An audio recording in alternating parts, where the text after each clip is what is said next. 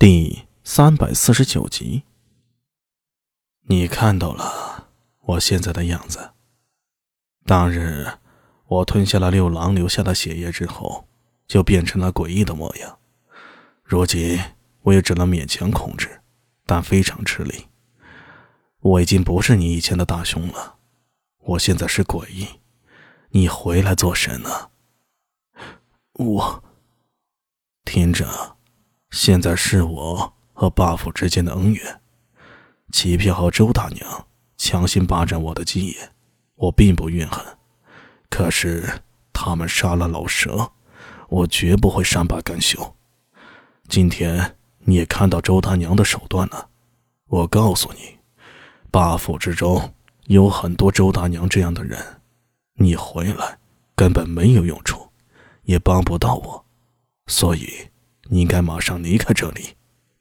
高大虎脑海中顿时浮现出一股炙热炎流，他闭上眼睛，一言不发。许久，他抬起了头，看着高大龙说道：“大雄，娘走的时候说过，让咱们兄弟相依为命，相互扶持。我知道我没本事，可我还是要留下来，把你一个人留在这里，我却置身事外。将来九泉之下，我见到阿娘，我怎么回答？”难道让我告诉阿娘，说我没有帮大兄你吗？大兄，我不走。外面的日子虽快活，可是没有你又有什么意思？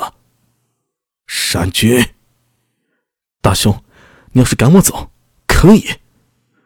高大虎从腰间拔出一把匕首，在手里掉了一个个，刀柄冲外，递给了高大龙。要么你杀了我，要么我留下。你这个混蛋！高大龙眼睛通红，闪过一抹水色。大团头，让二郎留下来吧。我现在这样子也帮不了你，还不如二郎有用。屁话，他是我兄弟，你也是我兄弟。你现在这样子是因为我，我自有办法让你恢复。只是小桑啊，我能让你恢复过来，但代价有点大。你可能会和我一样变成鬼。再也无法和从前一个模样。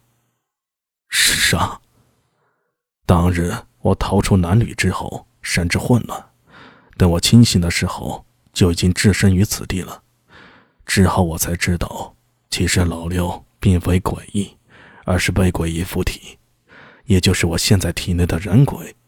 据他说，他本是终南山神，却无故被人杀死，之后化为人鬼。这里是他的巢穴。在附身老六之前，他一直生活在这里。至于这个宫殿，燃鬼也不知来历，但他找到一头寄生鬼异，名为鬼手。如果你愿意成为鬼手宿主，就可以恢复正常。鬼手，小桑先是一愣，旋即眼中放光。大团头，我愿意。高大龙说道。你可想清楚了？你一旦成为鬼手宿主，你就会和我一样变成寄生鬼异。我愿意。小桑几乎不假思索，大声说道：“我这样与废人有何区别？变成鬼异又能怎样？大团头不怕，我又怎能会惧怕？大团头，你说吧，我怎么办？”哈 哈其实很简单。高大龙笑了笑，突然抬手一爪子把小桑拍晕过去了。他抱起小桑，起身准备往外走。高大虎见状，顿时急了眼：“大兄，我呢？我怎么办？”高大龙停了下来，看着高大虎，眼中露出一抹柔色：“你在这里等着，我去去就回。”说完，他身形突变，化作人面蛇身。唰的就消失无踪了。高大虎站在空荡荡的大殿里，有点不知所措。他这才把注意力放在周围，却见宫殿古拙朴素。迈动脚步，他慢慢的往大殿里行走，心中也不住的暗自感到惊奇。